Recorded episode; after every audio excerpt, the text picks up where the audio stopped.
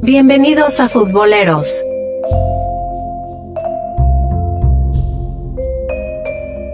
Barça 1, PSG 4. Eh, cuán difícil es, señores. Definitivamente este podcast es para ustedes y para que hablemos de la realidad, de lo que está pasando en el mundo del fútbol. Y el presente del Barcelona no puede ser una excepción. Eh, han pasado unas horas, unas horas apenas de este enfrentamiento. Un par de días, la verdad. Y poco a poco uno empieza a querer armar, a querer sentir una motivación y a querer expresar el motivo por el cual el equipo está como está. El equipo funciona como funciona. Y con funcionamiento es mediocridad.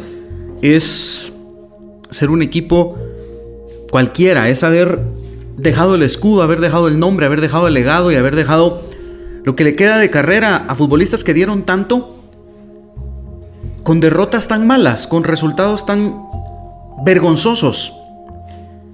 Estamos a año por vergüenza europea. Es que es así, a año por vergüenza europea y a año por eliminación en vergüenza europea. 2017 0-3 en el Juventus Stadium. 2018, pues lo que pasó, que pasó, lo que pasó con la Roma 0-3, 3 0.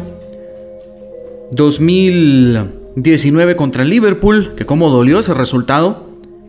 Y bueno, lo, lo de lo de Lisboa y lo de hace un par de días, pues rebalsa el colmo.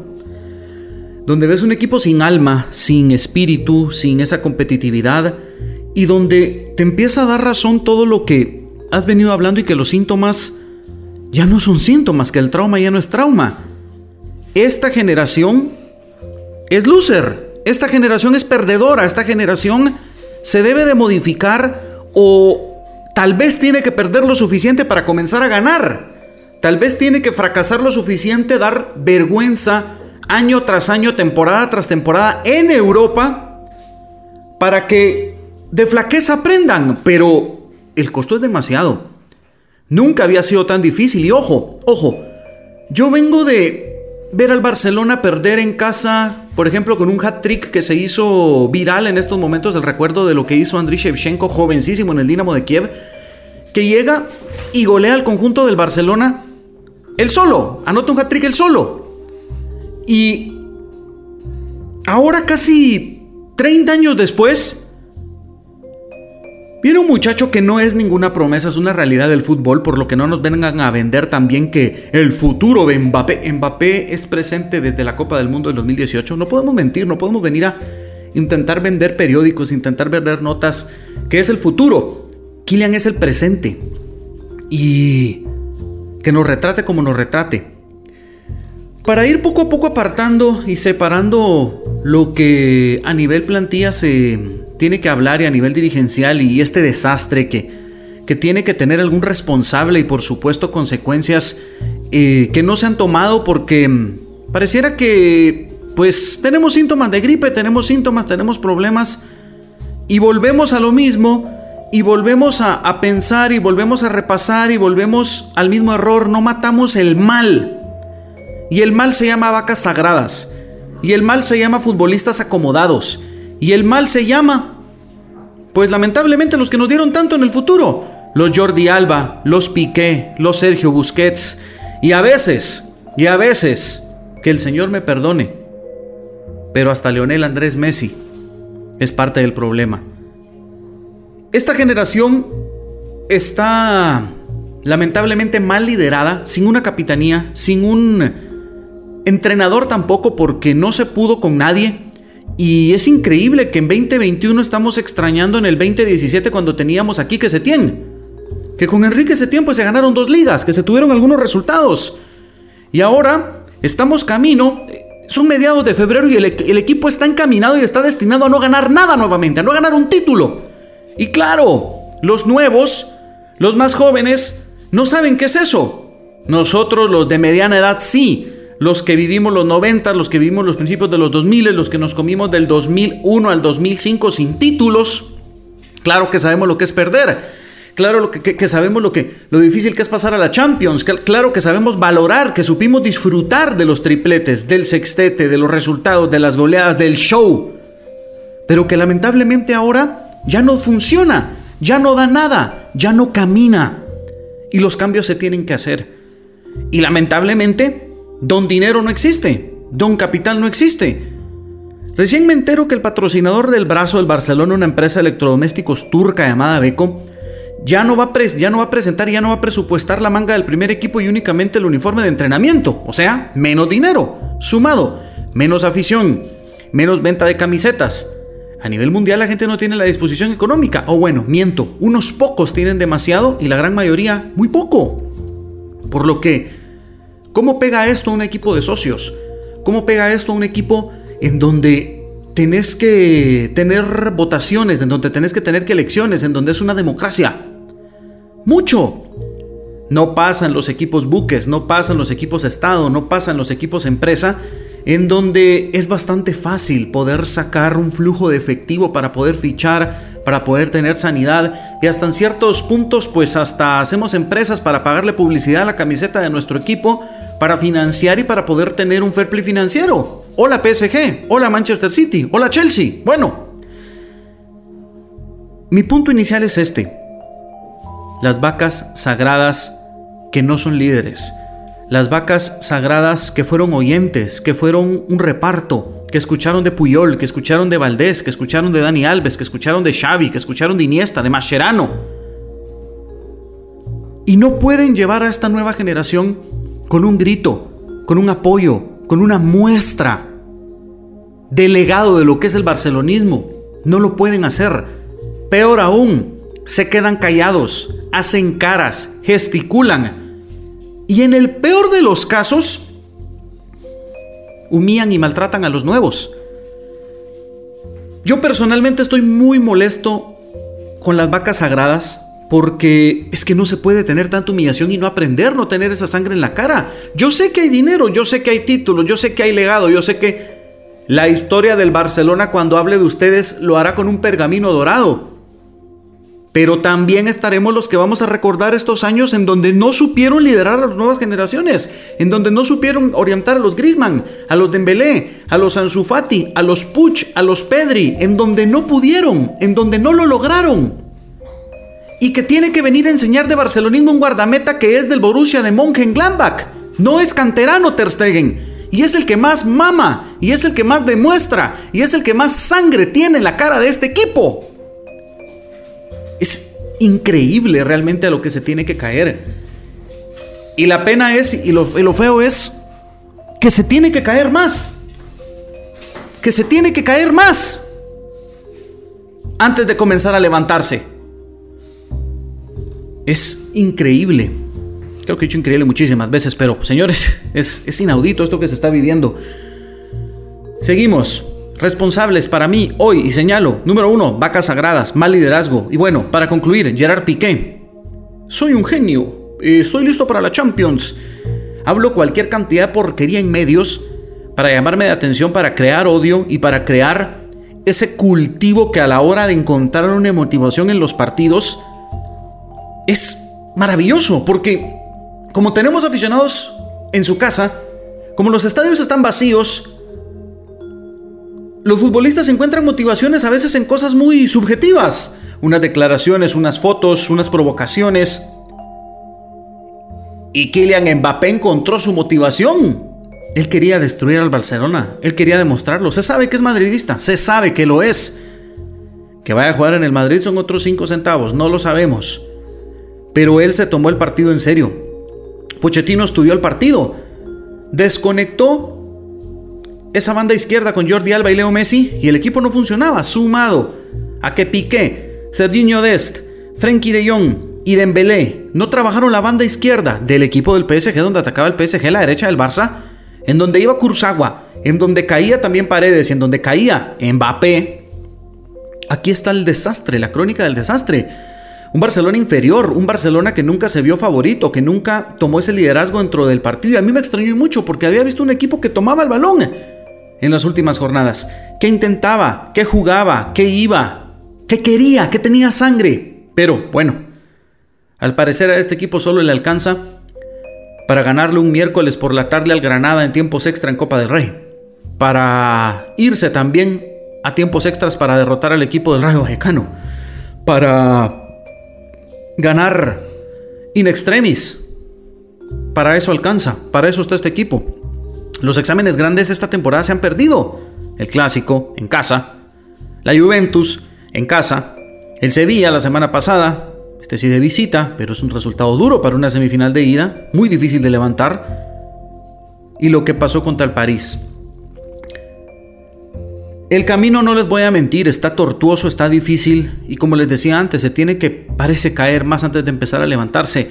La luz, la luz, el barcelonismo, parece que puede venir de la parte directiva, de la parte del nuevo presidente y de la parte, por supuesto, de lo que quede de esta figura del Barcelona. Porque, señores, si jubilamos a Piqué, que yo quisiera mucho porque la verdad, eh, David Beckham dijo una vez, esto fue en el 2013 jugando para el PSG, que viendo jugar a Messi en una serie que tuvieron de, creo que fue de cuartos de final contra el equipo parisino, si no estoy mal, viendo jugar a Messi, pasar frente de él y no poderlo alcanzar, se dio cuenta que tenía que retirarse. Bueno, Creo que Piqué si es maduro debería de pensar lo mismo con lo que pasó con Mbappé. Es un meme ahora, es un meme. Y tiempo para lavarse la cara. Este señor no tiene, ya se siente ganador, ya se siente poderoso, ya se siente que lo ha dado todo. Y que parece que por buena onda sigue jugando. Pues bueno, en buena onda Gerard Piqué. Al carrer. De verdad, a tus negocios, a tu esposa, a tus cosas, al ATP, a lo que querrás. Pero no más fútbol. Hubiese preferido a Araujo en una pierna, honestamente. Segundo, ¿qué tenemos que hacer para mejorar esto? Bueno, definitivamente esperar las elecciones, definitivamente esperar las nuevas decisiones y que se tiene que fichar, se tiene que fichar. El nuevo Barcelona tiene que venir de esta nueva generación que está mal liderada para formarse ellos mismos sus líderes. Y no es primera vez que pasa. A comienzos de los, de los 2000 pasaba cuando tenías una plantilla con un jovencísimo Puyol, con un jovencísimo Iniesta, con un jovencísimo Xavi, que eran una generación perdedora, una generación loser. Y vieron pasar a cantidad de futbolistas, a Roman Riquelme, vieron pasar a Rivaldo, vieron pasar a muchísimos brasileños, a muchísimos holandeses también en su momento. Y ellos terminaron quedándose. Hasta que en esa temporada 2003-2004 toman ya parte del equipo titular, son ya los llamados y con dos formas, con dos decisiones. Buenos fichajes, motivados, y una idea de juego, que fue la que le dio Frank Rijkaard a este equipo. Así comenzaron, y aún así, en el primer semestre, Rijkaard lleva a la calle. Fue la sesión de Edgar el Pitbull Davids que le terminó dando la sensación de equipo, el equilibrio que este Barcelona buscaba. Bueno, pasó lo que pasó, pasó el tiempo de Rijkaard y luego caímos a un pequeño bache, pero la generación que estaba pujaba aún. De nuevo, se confía en alguien de la casa, que fue Guardiola, mueve las figuras, saca las vacas sagradas, que es lo que hay que hacer ahora, otra vez. Y el equipo dio los resultados que dio. Esto es lo que hay que hacer. De Jong, Ansu Fati, Araujo, Pedri son el futuro del equipo. Ellos van a ser los líderes de los próximos fichajes, los líderes de las próximas figuras y hay que dejarlos. Y evidentemente el camino, el camino no es de títulos, aunque por ahí pueda caer un título, por ahí pueda caer una liga, por ahí te pueda caer una copa, pero la consecución y a lo que el neoculé está acostumbrado, que es gane, gane, gane, gane, del 2009 al 2019 ganando todos los años, bueno, ¿cómo no van a estar acostumbrados? Pero ganar títulos no te hace aficionado a un club. Esa es, digamos, la cereza del pastel al apoyo, al hinchar, al estar, al sufrir, al pasar por estos momentos para llegar a ellos. Se vienen tres o cuatro años muy complicados para el equipo barcelonista, gente, en donde hay que decirle adiós a Leo Messi, Un Leo Messi que si juega como estuvo el martes, tan desmotivado, tan desconectado, tan desalmado, que hasta me da a pensar, tan amañado, tan... No, no entiendo realmente. ¿Cómo no te puede motivar una instancia como esta? ¿Cómo no puedes liderar una plantilla? Es una gran pena, es una gran pena, pero se va a tener y sí, nombre del estadio, estatua al lado de Kuman y de Kubala, el legado, lo que deje, maravilloso. Pero si la Porta no le puede dar, porque creo que la Porta va a ser el nuevo presidente del Barça, si la Porta no le puede dar la ilusión a Leo, pues ahí está la libertad de contrato. Al menos te quitas 100 millones, 138 millones de euros anuales, que en algo sirven. Más ordenamiento, la reducción salarial, el tope salarial, empezar a jugar nuevamente por el amor a la camiseta, jóvenes y fichajes estratégicos. Un 9 killer, que puede ser Haaland, que es de quien están deseando todos, un lateral derecho, uno izquierdo, un central y un mediocentro defensivo, lo que necesita este equipo y paciencia y tiempo, pero ese tiempo con un proyecto real, con un proyecto definitivo, con un proyecto ganador, no inventar, no sacar la temporada. Es que años de transiciones en estos clubes honestamente no deberían de existir, porque está a la alta exigencia, pero es a lo que te ha logrado y a lo que te ha llevado esta economía. Yo no sé ustedes amigos, no lo sé, pero yo estoy listo para celebrar un gol en la última jornada para clasificar en cuarto lugar. Absórbanlo, asimílenlo. Y así será. No con esto estoy diciendo que no hay que ir a hacer nada al Parque de los Príncipes, lo lamento. Y lo voy a decir hoy. Hay que ir a ganar, hay que ir a sacar el resultado, mostrar sangre y al menos que se vea quiénes se quieren quedar el próximo curso. ¿Quiénes quieren hacerlo? Bueno, vayan y jueguen sean atrevidos, no hay nada que perder. No hay nada que perder. Porque más derrota que un 1-4 en casa, más derrota que un 2-8, no puede existir. Claro, hay ahorros. El barcelonista tiene ahorros y puede decir, he ganado, he triunfado, tengo de todo. Y puedo absorber este tipo de golpes.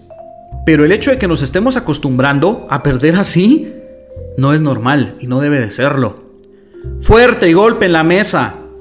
Claro, y eso sí, exigir y obligatoriamente hay que remontar cueste lo que cueste el Sevilla en Copa. Y en Liga, estar. Y en Liga, estar.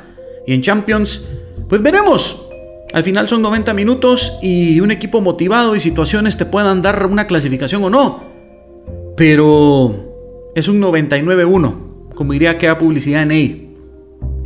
Que ahora está en el equipo parisino. Pues bueno, señores, Futboleros Podcast llega a ustedes por Astroton H4 con Ginseng, el de la carga completa. Así que ya lo saben, si quieren estar al 100 y al pie del cañón, Astroton H4 con Ginseng es de Lancasco y orgulloso patrocinador de Futboleros.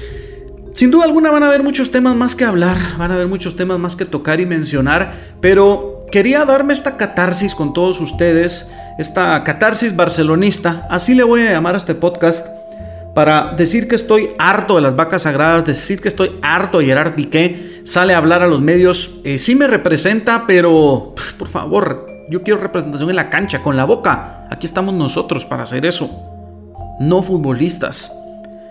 Basta de acomodados, basta de no hacerle caso al entrenador, basta de no estrategia, basta de tener miedo. Y hay que decirlo, y hay que estar, y se tiene que hacer presencia y pujar fuerte. ¿Qué nos consuela? Bueno, como barcelonista, que el Madrid está igual o peor, pero parece que el nuevo fútbol no pasa por una rivalidad Madrid-Barça, pasa por los equipos Estado, pasa por los del presupuesto, por los que puedan pagar esos caprichos y si el proyecto a la puerta no funciona, y si seguimos sin ir al estadio, no sé si esto va a terminar desencadenando una venta, una salida o acostumbrarnos. Acostumbrarnos a ganar cada cuanto. Acostumbrarnos a ser un equipo de casa, un equipo de liga, un equipo que compite. Pero Europa, Europa que sea una total utopía. Bueno, yo me despido. Claro que vamos a seguir hablando. Vamos a tener un análisis barcelonista, señores. Lo vamos a continuar y me comprometo con ustedes desde este momento el más bajo que se veía venir desde inicio de temporada. Un equipo que perdió mucho en la primera vuelta en Cádiz, resultados malos. Y, poco a poco intentó y buscó, y buscó y mostró sangre, pero hoy otra vez en partidos nuevos, repito, Real Madrid, Sevilla, Atleti, que no lo había mencionado, Juve y PSG, cinco partidos importantes, cinco derrotas. Cinco derrotas. Y podemos no perder más. Pero ustedes saben que esas cinco derrotas significan la temporada. Por lo que, adelante mostrar cara e intentar salvar lo que está. Pásenla bien, señores. Este fue el Futboleros Podcast. Hoy barcelonista. Vamos a seguir hablando, teniendo temas. Recuerden, estamos en la página web www.futbolerosgt.com. Ahí pueden ver el podcast, los lives Estamos eh, dedicando mucho tiempo, mucho corazón a este proyecto y de verdad a los que lo han acogido y los que nos escuchan, los que nos ven y los que nos siguen les agradecemos mucho que de verdad nosotros con trabajo queremos devolverle todo. Somos un equipo multidisciplinado que está buscando hacer las cosas y pues bueno, hacer periodismo de verdad, nacional e internacional en Guatemala, que es lo que hace falta. Mi nombre es Ronald Galvez, señores, les marco y les mando un abrazo muy muy fuerte y continuamos. Se cuidan.